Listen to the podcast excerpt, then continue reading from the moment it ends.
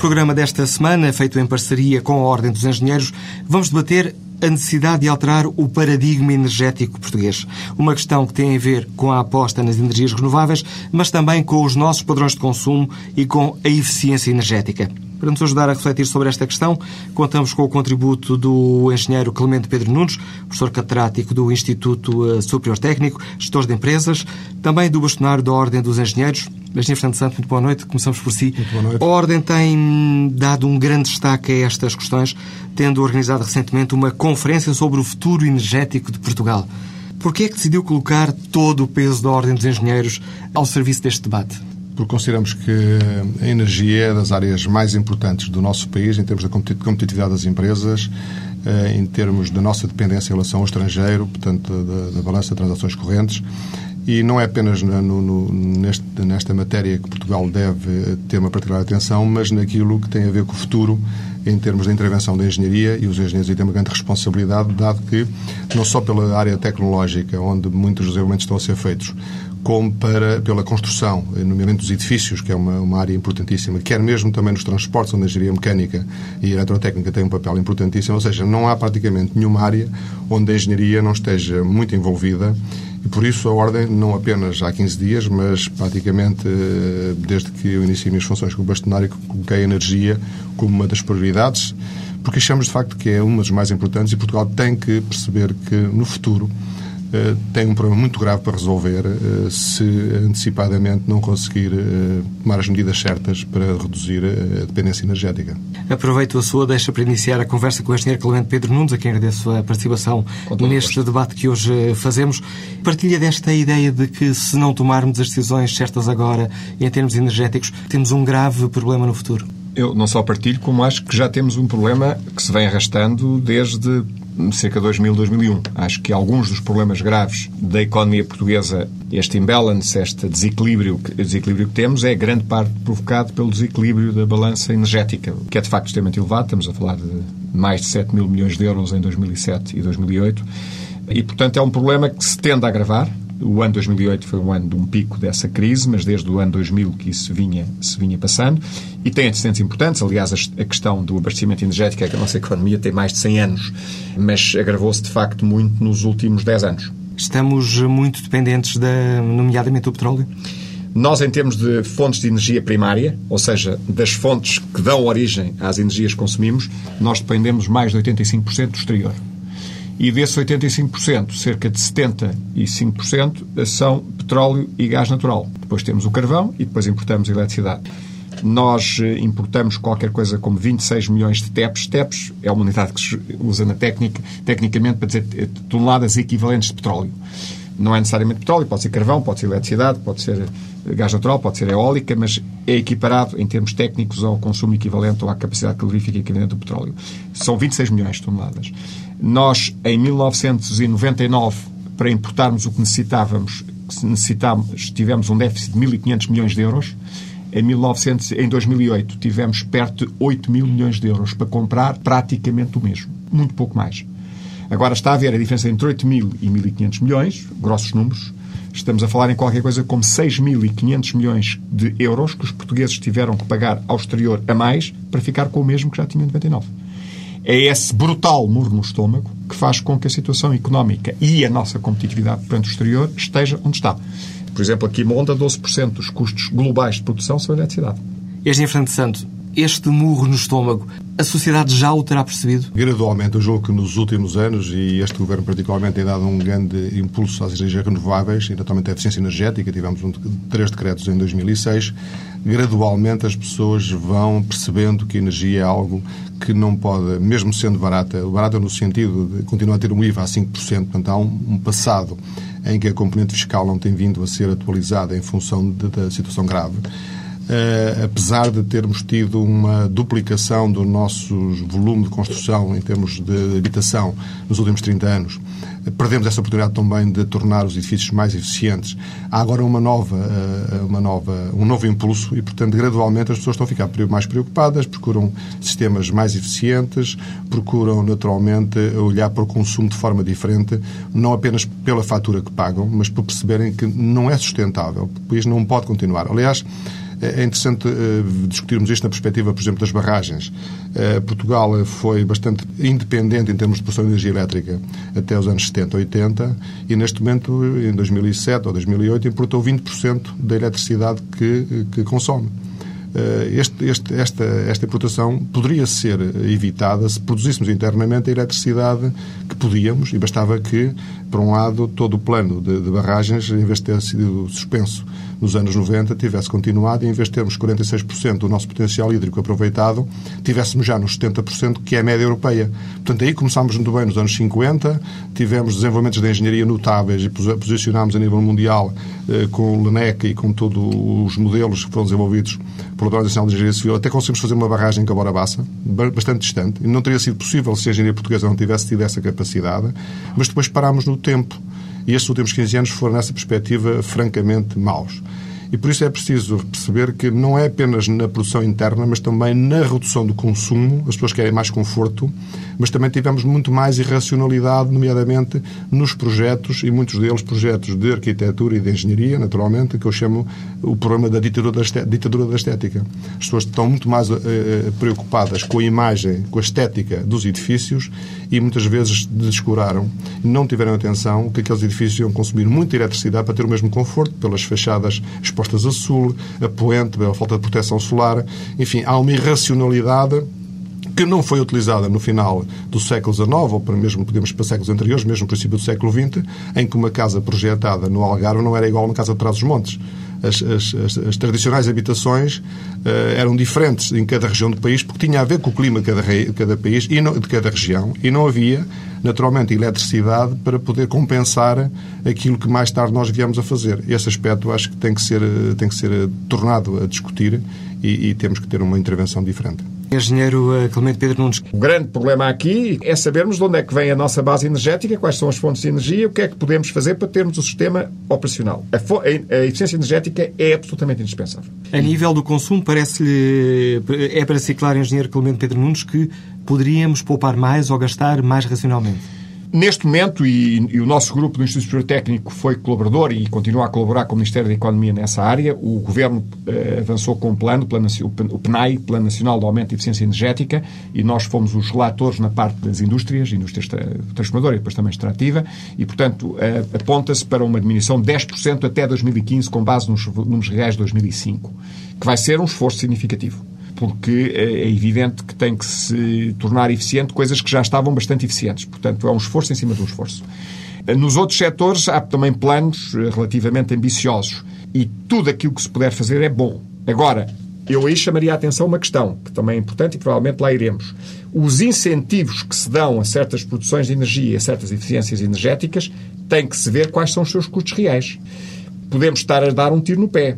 Porque dar incentivos, por exemplo, de, autos, de autoprodução de energia é, a ponto de eles serem 10 vezes mais caros do que a energia média que é produzida em termos de eletricidade, pode ser um completo disparate ou absurdo económico.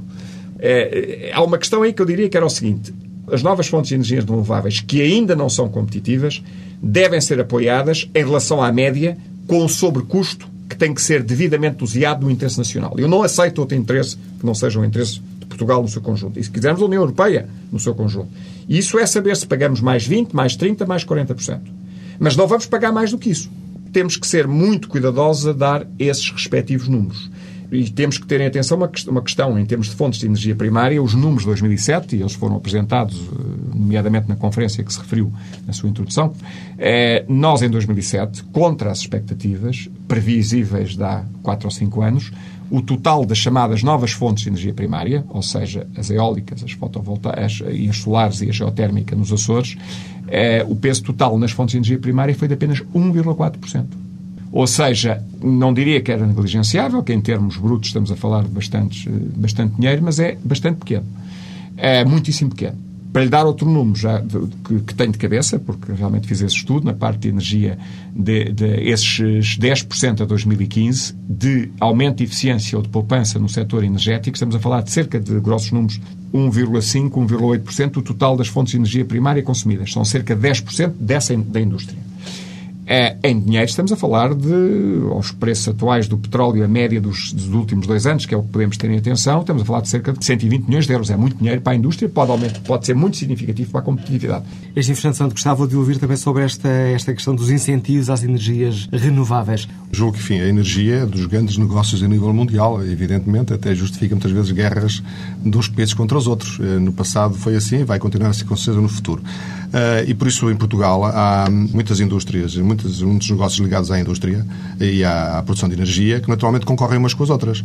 E naturalmente, se, que o, se o preço eh, que se paga uma determinada fonte de energia é elevada face aos outros, há aqui eh, desequilíbrios estruturais face à produção e o preço obtido numa fonte, e por isso é que nós também assistimos tanto no mercado, muitas vezes, pessoas a separar é dos setores em que há mais confrontos, uns contra outros. Porquê? Porque cada um está a concorrer com outros em preços que são, no fundo, eh, administrativos. Portanto, não é fixar um preço e agora quem quiser o melhor preço aparece no mercado. Não é isso que sucede. E por isso uh, uh, aparece aqui vários, vários confrontos que nós temos que exigir é que haja uma transparência para se perceber quanto é que custa efetivamente, e isso deve ser publicitado, a produção de energia, quanto é que se paga a cada fonte, qual era o valor uh, de referência que devemos ter para saber quanto é que se está a pagar a mais, porque naturalmente estamos a falar também num investimento numa fase inicial de investigação, desenvolvimento de produtos, tudo isso custa muito dinheiro, seja para produzir um automóvel ou um avião, a fase de, de, de concepção e produção custa dinheiro e, portanto, também é normal que aqui fique, fique, fique, custe bastante mais na fase inicial, para depois, numa fase posterior, ser amortizado e vir a ser recuperado. Mas era bom que houvesse uma certa transparência e também aqui a parte da fiscalidade seria interessante que estar mais em sintonia, porque temos uma fiscalidade ainda eh, que não está alinhada com os novos, os novos paradigmas, quer da eficiência energética, quer do, do, deste endividamento. E por isso, quer a compra de equipamentos quer o próprio pagamento da taxa de IVA, eh, tudo aquilo que está ligado à eficiência energética devia ter um tratamento fiscal diferenciado para motivar as pessoas eh, a adquirir esse, esse tipo de produtos. Uh, por outro lado, depois há aqui discussões que são muito interessantes de, de, assistir quando falamos depois em preços regulados da, da, eletricidade, do chamado déficit energético, Portugal tem elevado e Espanha também tem, e portanto significa que nós estamos a pagar a eletricidade a um preço abaixo do que efetivamente ela custa. Déficit tarifário. Um déficit tarifário. E, e, esse déficit, naturalmente, também tem que ser bem explicado para as pessoas terem consciência de que estão a ser, de certa forma, eh, todos nós, através dos impostos, acabamos por estar, de certa forma, a pagar eh, este custo adicional que tem essas consequências que o Engenheiro Clemente Bento nos disse na nossa competitividade e é um objetivo nacional. Quando o Engenheiro Fernando Santo pede transparência nesta questão do, do apoio às, às energias renováveis, isso é a mesma coisa que dizer que não há uma transparência neste negócio? Quer dizer, não há para quem. Para, há para os especialistas que estão envolvidos nisto. Não há para o cidadão comum se perguntar às pessoas quanto é que elas pagam por, por o kilowatt, elas sabem, quanto é que custa a produção de cada megawatt, já não sabem, tem um valor médio, a quantidade reguladora define, mas depois quanto é que de facto está a ser paga quem produz fotovoltaica, quem produz hídrica, quem produz eólica, etc.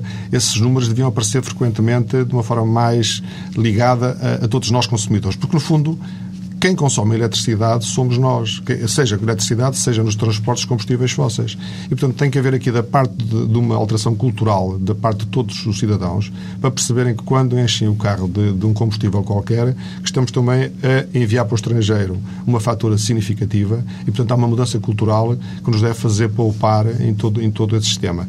E isto depois fica ligado a alguma coisa que poderei ter tempo de dizer, que é a discussão sobre os nossos modelos de envolvimento, tem a ver com as infraestruturas de transportes, com toda uma política mais alargada que tem a ver com a eficiência energética, com os certificados de eficiência energética, se são ou não são um incentivo ou são apenas uma burocracia que está instalada para se pagar um imposto. Enfim, há questões Tem resposta a essa, a essa última pergunta? Eh, tenho. Julgo que neste momento, eh, quando exigimos, eh, quando se exige um certificado de eficiência energética para, para as frações existentes, no momento da, da, da venda ou do arrendamento, e, e, não há mais nenhuma atitude do que apresentar apenas o documento, estamos a falar, de facto, de uma informação demasiado cara. Estou a falar de 200 a 300, 250 a 300 euros para ter um certificado válido por 10 anos, ou seja, um imposto.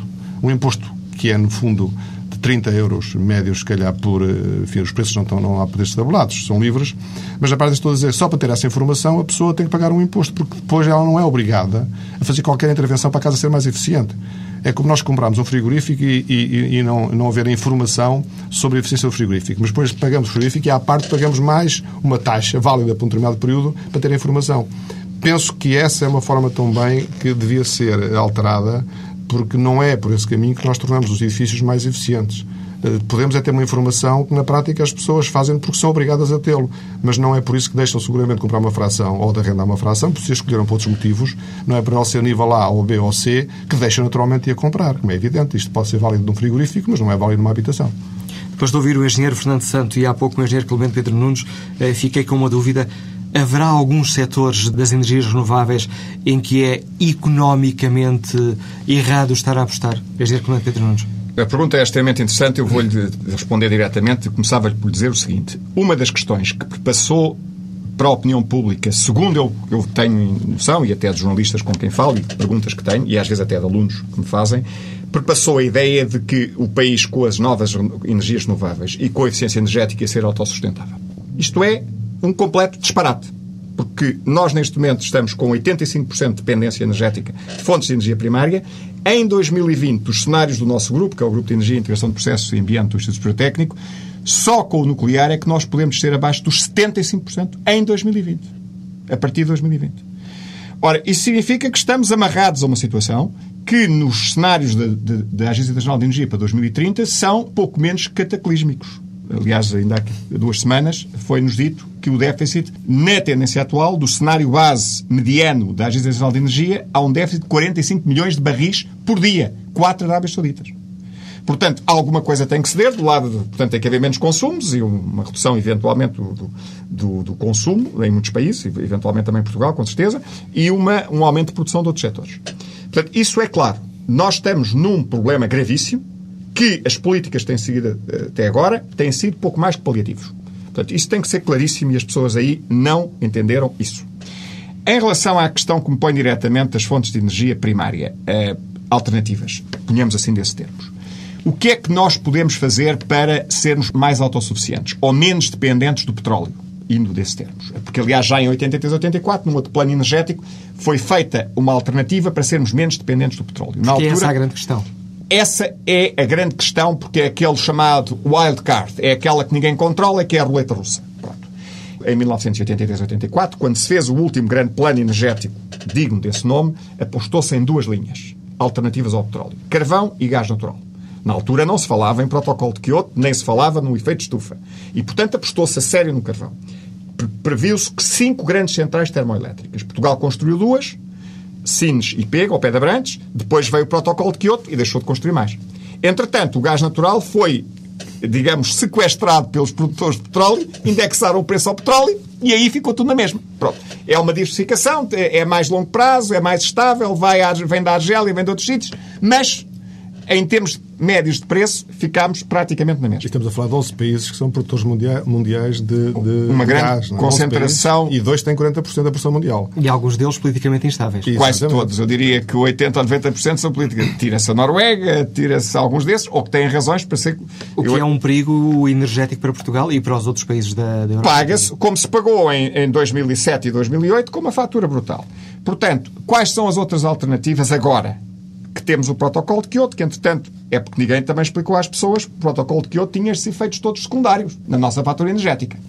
Mas o que temos neste momento o quê? A biomassa, que é a nossa maior contribu contribuinte interno. E aí sim Há todas as razões para isso, porque é uma forma de estabilizar a população e a sociologia e a economia em regiões do interior, muitas delas deprimidas, combater os focos florestais, como? Pagando a limpeza das florestas. Não se pode pedir a um idoso de 75 anos que está lá em casa ou está já no, no, no lar que vá limpar as florestas dele, quando, no fundo, em 2005, ardeu tudo o que ele tinha.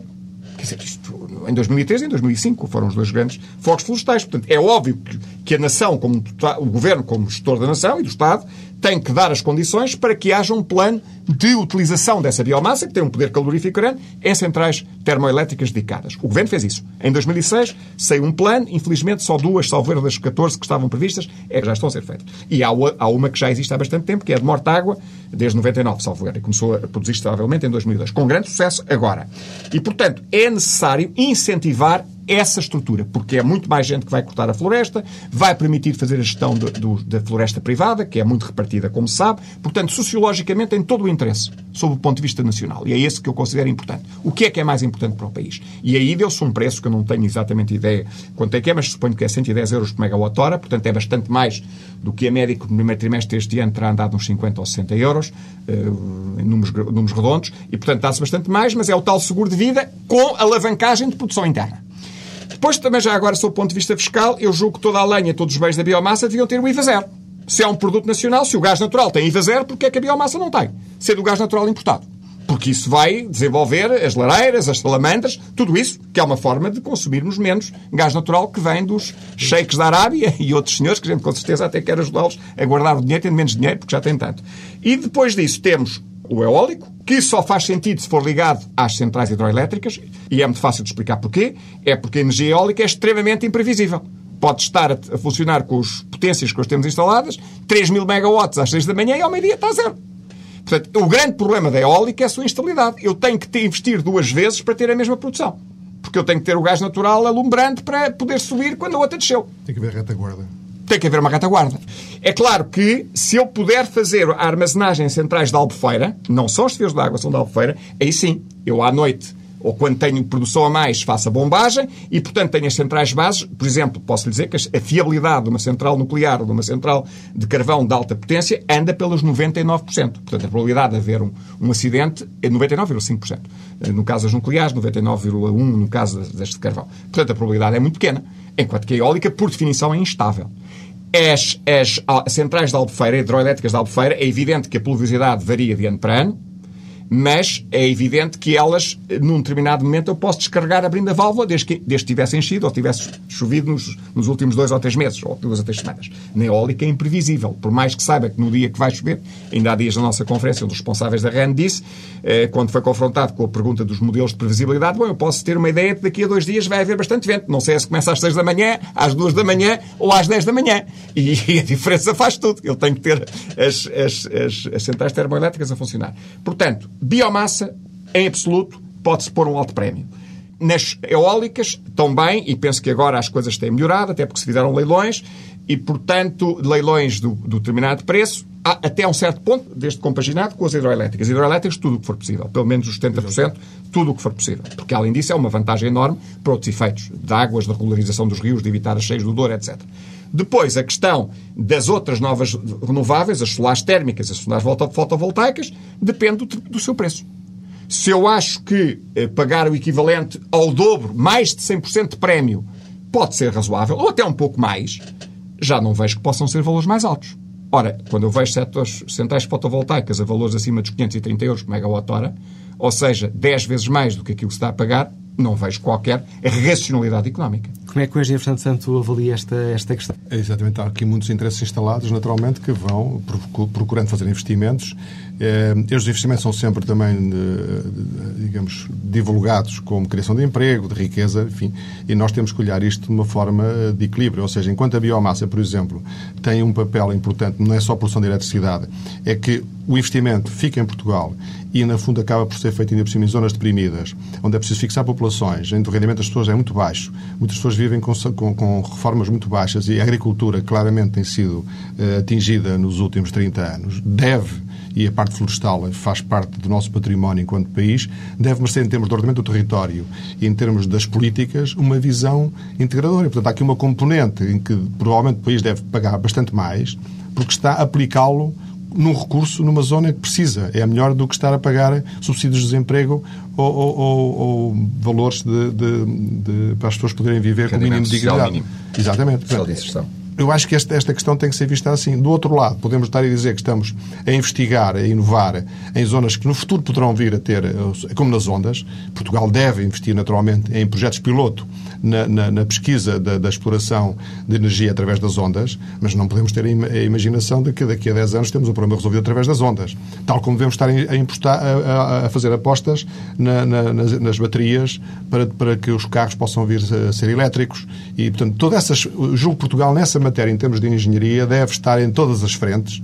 Incluindo nuclear? eh, incluindo o nuclear, já num grupo de trabalho que eu diria que era aquele que deveria acompanhar aquilo que se está a fazer a nível mundial, para nós termos aqui alguém dos mais competentes do país, e temos felizmente uma escola que começou com, com a, a, a, em 54 conjunto de energia nuclear, portanto Portugal teve durante muitos anos, estou a falar de 54, foi há 50 e tem anos. um reator nuclear desde os anos 60. Exatamente, portanto nós tivemos na primeira linha é dessa matéria muitos investigadores portugueses estiveram, estão ainda uh, e, e têm projetos internacionais a que estão ligados. E, portanto, é esse conjunto de pessoas que têm que ser utilizados para olharem para o país nessa perspectiva, saber o que é que está a fazer no estrangeiro. Neste momento, a Europa está a discutir em muitas frentes o problema nuclear, porque 30% da energia elétrica da Europa provém de centrais nucleares, cujo ciclo de vida termina em 2020, 2025, e, portanto, põe-se uma questão. Vão uh, reabilitar essas centrais para promover mais tempo o seu funcionamento ou vão fazendo centrais novas. Esta discussão que está hoje eh, na Europa, em todo lado, tem que ser acompanhada por Portugal e, portanto, as políticas públicas têm que ter em atenção o que se está a passar. Caso contrário, nós estamos aqui assim numa discussão, digamos, ultrapassada dos anos 60, do género nuclear não obrigado, ponto final. Acho que passámos essa fase. Hoje, os desafios do usamento sustentável passa por Portugal perceber, eh, ainda por cima com o protocolo de Kyoto, nós já estávamos em 2007 com um consumo, eh, uma, emissões com 12,3% acima do limite máximo dos 27% que foi imposto a Portugal a partir da referência de 1990. Portanto, se Portugal eh, quer reduzir, se já estamos acima neste momento, nós também temos que reduzir. Ora, mesmo que os carros sejam mais eficientes do que eram no passado, mesmo que a indústria possa vir a melhorar com todos os planos, naturalmente nós também temos é, mais pessoas a, a, ser transportadas, temos mais emissões e essa eficiência muitas vezes não é suficiente para compensar o consumo. E, portanto, na prática estamos, estamos todos a produzir mais CO2 e, portanto, é nesta problemática conjunta que temos que discutir o futuro de Portugal. Mas o próprio Governo que tem eh, estabelecido metas uh, unanimemente consideradas como ambiciosas na área das energias renováveis, uh, das energias alternativas, não parece muito sensível a esta questão nuclear. Não, porque politicamente, repare, isto é como os jogos de futebol, quer dizer, há uns estão lá, outros estão de outro. Eh, para nós chegarmos a um ponto em que se, no fim. se olhar para, para, para a hídrica, também há, há, quem esteja contra a hídrica, porque acha que são zonas protegidas, eh, que o que a Foscoa fez fizeram estão a manter. Ou seja, nós não podemos é ter tudo. Não podemos é querer pagar uma fatura que não temos dinheiro e, e querer manter aqui dentro uh, situações que são insustentáveis. Portanto, temos de ter muita racionalidade. E nessa matéria eu julgo que os engenheiros e, particularmente, enfim, aqueles que se dedicam a estas matérias têm estudos suficientes e têm a ciência uh, posta de uma forma muito pragmática e não convicções religiosas. Isto não é um problema de religião. Na religião é que nós podemos dizer que cada um é da sua e não se discute. Na matéria da engenharia e, e da, da, da, da energia em particular, não há um problema religioso. Há factos há previsões de crescimento da nossa economia e do nosso bem-estar, porque as pessoas estão habitadas a consumir muito mais do que consumiram no passado. Uh, isto é válido para a energia, como é válido para a agricultura, para as pescas, para a indústria, para todos os setores da atividade económica. Portanto, se não tivermos um trabalho sério a fazer sobre isto, e isso compete de facto aos governos, uh, nós podemos claramente ir enganando uns aos outros e cada ano que passa estamos mais uh, empobrecidos, e porque a intensidade energética, coisa que claramente Pedro Nunes falou, de facto mostra que o nosso PIB não cresceu nem pouco mais ou menos da mesma forma que cresceu o consumo de energia. Ou seja, por cada unidade de produção, nós estamos a pagar uma fatura mais elevada. Ora, quando hoje eh, temos muitas indústrias ainda assentes na mão de obra barata, que estão a deslocalizar por causa da mão de obra, também se deslocalizam somando a mão de obra, a energia e todo um conjunto de fatores, incluindo os transportes. E por isso também temos de discutir a problemática dos transportes via marítima, via transportes ferroviários, e sim, em confronto com, com a política dos transportes rodoviários, porque estamos a falar de emissões de CO2, e se a eletricidade for produzida em Portugal, o comboio elétrico pode evitar a importação de, de, combustíveis fósseis. Portanto, é este conjunto de questões que têm que ser discutidas no seu todo. Não é tratar, discutir o TGV de um lado e, e o rodoviário do outro. E não se discutir porquê. Ou se a energia não, não, não faz parte desta discussão. Ou a renovação dos portos. Quer dizer, tudo isto faz parte do modelo de desenvolvimento do país. E esse é que é o modelo que já nós temos que integralmente discutir. Engenheiro Clemente Pedro Nunes, para terminarmos este nosso debate, parece que esta mudança de paradigma e este debate mais aprofundado sobre o modelo de desenvolvimento terá de passar pelo nuclear? Eu julgo que terá que passar eh, pelo nuclear como, ponto, como uma das, de, dos termos da equação. Isso é indiscutível. Porque isso, senão seria, como disse o engenheiro Fernando Santos, uma questão de dogma religioso. Eh, e isso acho que é um disparate, porque tem que se fazer os, os cálculos, as contas e analisar o processo. Aliás, como sabe, houve um país que investiu a sério no nuclear e que está hoje a ter os benefícios disso, que é a França. E que, de facto, não foi atingido como outros pela crise energética dos últimos cinco anos, quatro anos, exatamente por isso. Eh, ainda bem que foi a questão. Eu acho que uma das grandes questões que temos é que é preciso pensar Portugal no seu todo. E hoje há, de facto, um déficit de pessoas que pensam Portugal de forma isenta, como think tank, porque, de facto, as grandes empresas, que eram os grandes utilities, como são as cotadas em Bolsa, não podem pensar Portugal como tal, até porque têm muitos investidores de outros países e, portanto, têm, têm restrições, até legais, eventualmente, para fazer assim. Agora, o país tem que pensar. E as universidades, e a Ordem dos Engenheiros, as confederações empresariais têm que pensar. E, e o poder político estará consciente disso? Eu julgo que o poder político não se apercebeu da enormidade do problema. Porque quando diz que com as, as renováveis e, as, e, a eficiência energética que resolve o problema, é óbvio, pelas estatísticas de 2007, que não resolve. Quer dizer, de 1,4%. Quando nós temos, os nossos cenários apontam claramente para isto. Sem nuclear, não é possível com todo o esforço que seja feito. Em 2020, nós não conseguimos baixar a nossa dependência energética abaixo dos 75%. Ora, exceto o Luxemburgo, Portugal já é hoje o país mais dependente em termos energéticos. Portanto, mesmo com o desenvolvimento da biomassa e com o desenvolvimento das eólicas, com o desenvolvimento das hídricas, sem nuclear não baixamos abaixo de 75%. Agora, isso quer dizer que temos que fazer o nuclear de qualquer forma? Não. Tem que se pensar, tem que se ver em que sítio, em que localizações, etc. Agora, tem que se pôr em cima da mesa. A engenharia portuguesa tem que ser mobilizada. Se queremos ter um país viável e competitivo, temos que mobilizar a engenharia portuguesa, porque ninguém tem, tenha dúvidas. O desafio económico que se põe em Portugal hoje é dos mais graves, estruturais. Não tem a ver com a crise do subprime, porque o problema já vinha dos famosos 10 anos de divergência que começaram em 2000 em relação à União Europeia. E essa divergência, em cima dessa divergência, caiu-nos um matacão, eu diria mesmo um megalito, chamado subprime. Mas já lá estava o problema. E um dos grandes problemas subjacentes era a questão energética. Era e é a questão energética. Engenheiro Fernando Santo, uma resposta que lhe peço uh, sintética para terminarmos este debate. A engenharia portuguesa está preparada para este desafio nuclear? Temos capital humano para isso? Sozinhos não. É evidente que nós temos que recorrer sempre a empresas estrangeiras porque Portugal foi-se afastando desta matéria. Enfim, temos bons investigadores, alguns têm projetos, em projetos europeus e, portanto, estes projetos nunca poderiam ser feitos eh, enquanto na hídrica eu posso dizer que temos competências técnicas eh, e somos independentes e é bom apostarmos naquelas em que nós somos capazes de fazer bem. Nesta matéria, julgo, julgo que não. Eu só queria aqui assinalar um aspecto que me disse o Clemente, o Clemente Pedro Nunes, que é o seguinte. Desde 2002 a 2007, Portugal perdeu 7 pontos percentuais em crescimento do PIB face à média europeia. Portanto, nós perdemos 7 pontos de convergência depois de termos passado os outros 20 anos a aproximar-nos da Europa. Portanto, em 7 anos, em 6 anos, ou, digamos, não chegou, são 5, nós perdemos 7 pontos. Isto deve-nos interrogar sobre. Uh, não é um problema da crise. A crise agora veio, digamos, uh, agravar. agravar. a situação e desculpabilizar aquilo que era uma tendência já sentida por Portugal desde 2002. E, portanto, mesmo depois da crise passar, e os sinais hoje são de que Portugal será talvez dos países que vai recuperar mais tardiamente a crise, nós viremos a é, continuar um processo que é grave. E por isso todos estes cenários vão ser postos em cima da mesa, seguramente. É preciso mobilizar o país. Exatamente. E é com este desafio que nos deixou o engenheiro Clemente Pedro Nunes e o engenheiro Fernando Santo que chegamos ao fim deste Tudo na Ordem. Hoje, mais uma vez, feito em parceria com a Ordem dos Engenheiros e onde debatemos a questão da energia e da necessidade de alterarmos o nosso paradigma energético.